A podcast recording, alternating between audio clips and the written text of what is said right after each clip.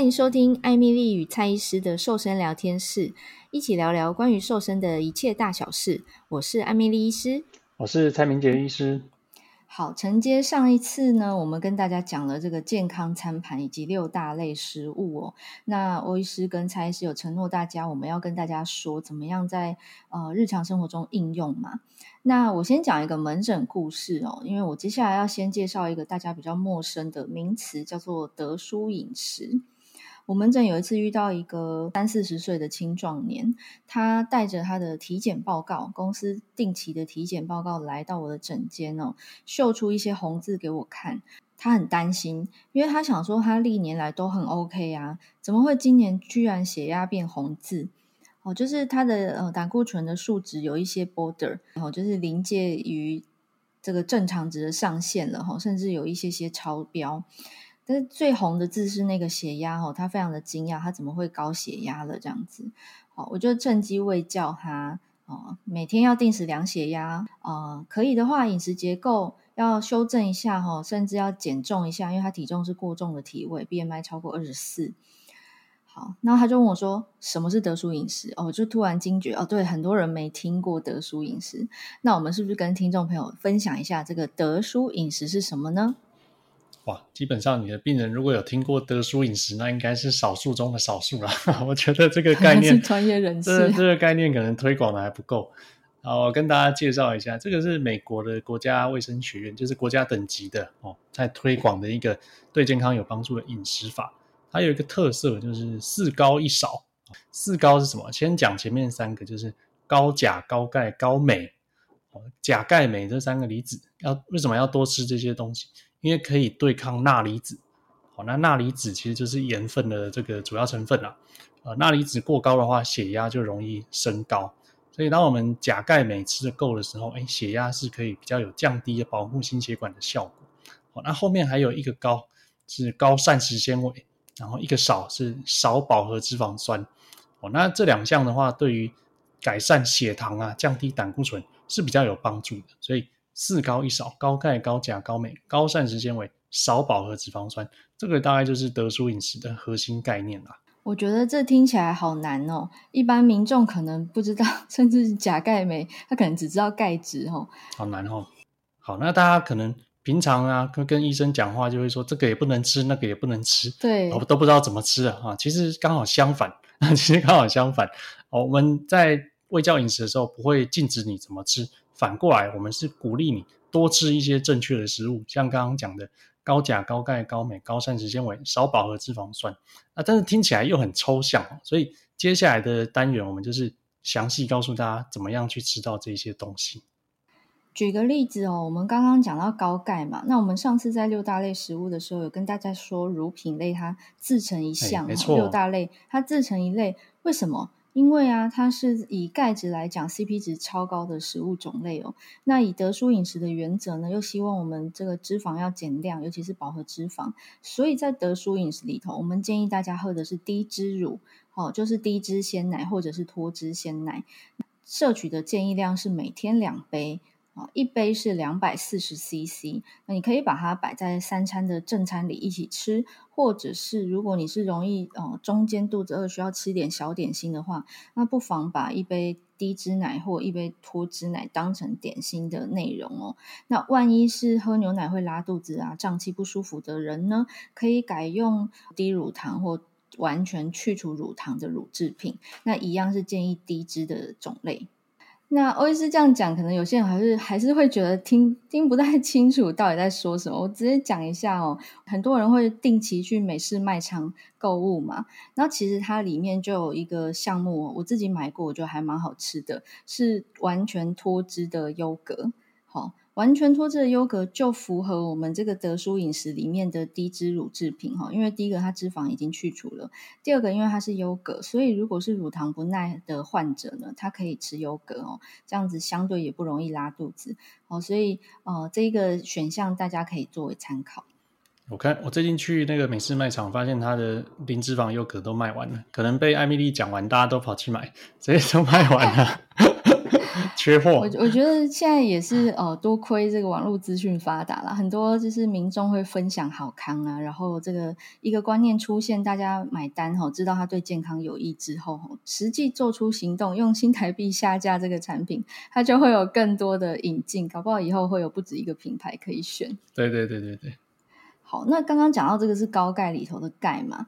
那呃，简单讲一下钾好了，因为好像很多人不知道钾离子跟钠离子是拮抗哈，对血压有益耶。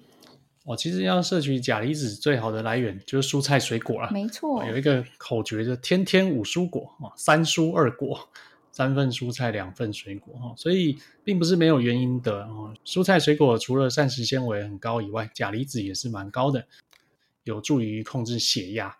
那水果这个东西也很不错，但是它毕竟糖分比较多，所以并不是无限制的一直取用，而是建议一餐大概一个拳头，那一天大概两个拳头以内啊，不要去区分种类啊。我有一些病人啊，就最喜欢问说，哎，这个水果可以吃吗？那个水果可以吃吗？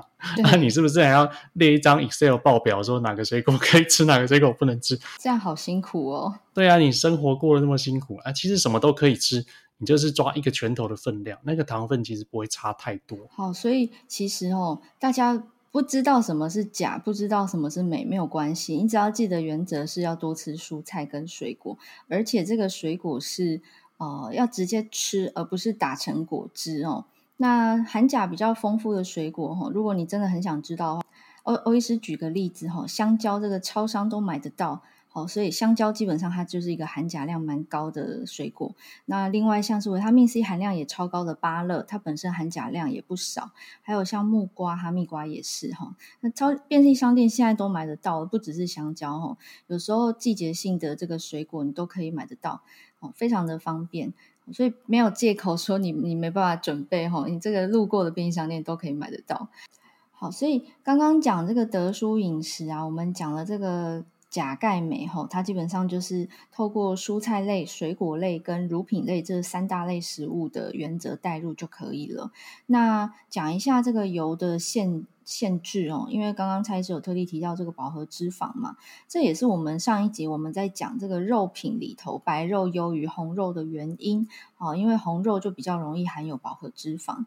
另外呢，外食族很容易买到油炸类的，包含你在早餐店买的三明治，有时候它夹的这个肉哈都是用炸的，或者是鱼排用炸的哦。那可是炸油炸类它就是饱和脂肪很多的一个种类，不管你是什么健康的肉，只要是油炸的，那它就是属于不健康的油脂哦。所以外食的时候尽量就是挑这个植物油烹调的，或者是非油炸类的这个肉制品。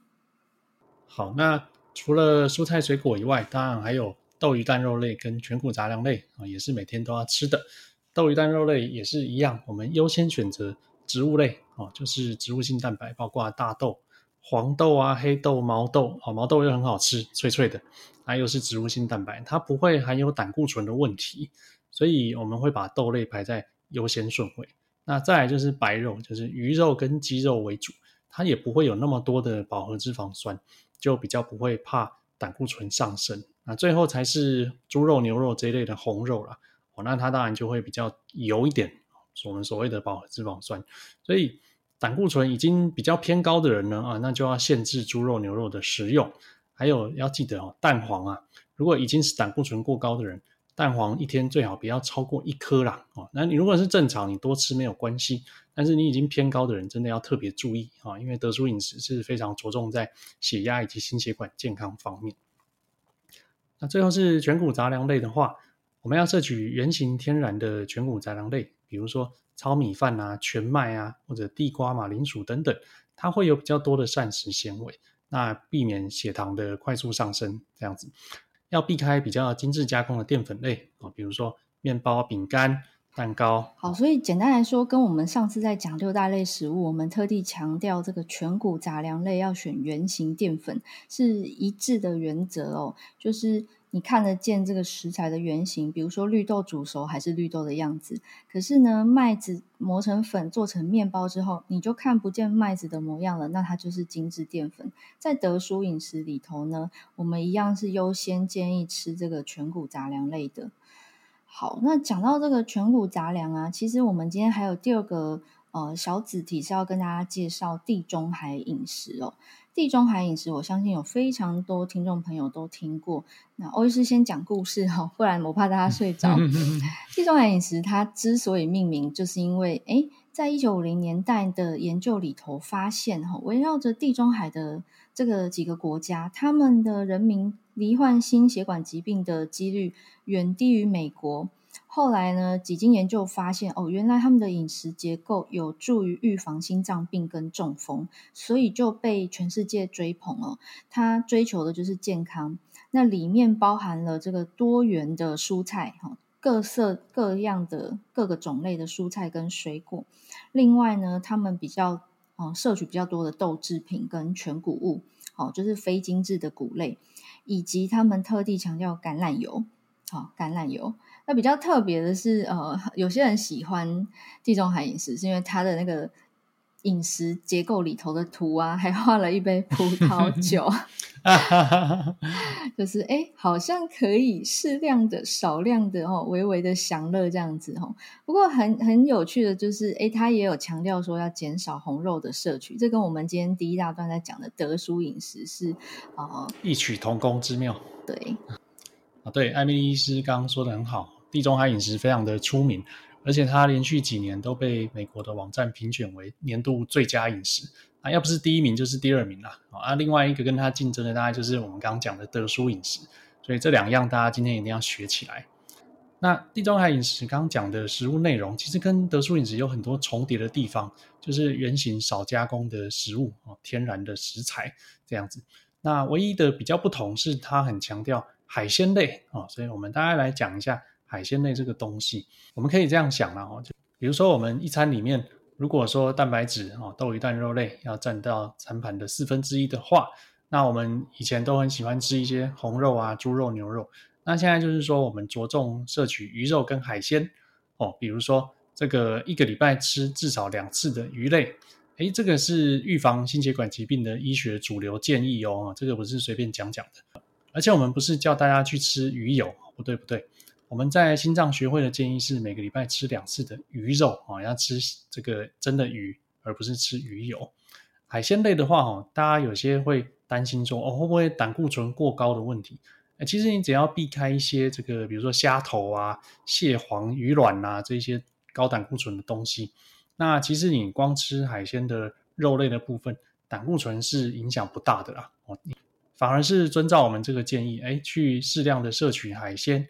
跟鱼类，哎，对于保护心血管是很有帮助的。对于三高慢性病，哎，也都已经有很多实证研究已经证实哦，照着这样去吃，对于三高慢性病其实都是很有帮助的。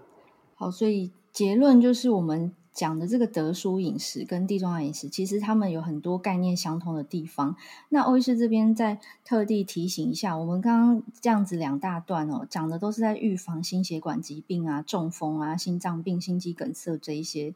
呃，其实地中海饮食也被证实，它可以降低癌症的风险，还可以避免失智哦。因为我们现在人口老化，大概比较常见的健康议题哈，尤其有些人在买保险的时候都会买防癌险，其实你花钱。防癌险的同时，你不妨花钱吃好的食材、健康的食物，来帮自己直接预防癌症哦。那地中海饮食是一个非常好的选项。地中海饮食的知名度比较高嘛，然后研究也做了很多，对，所以它其实对改善血糖以及降低胆固醇，其实都是已经有医学实证的哦，算是真的很少看到这么厉害的饮食法了。对，不过还有一点。我想要特地提醒听众的，比如说你去法国玩，你吃法餐一定第一道给你送面包，有没有？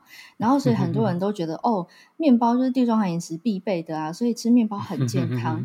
那甚至因为我们有面包世界冠军哦，所以有一些口味的面包又有在地化特色，会非常受到大家的欢迎。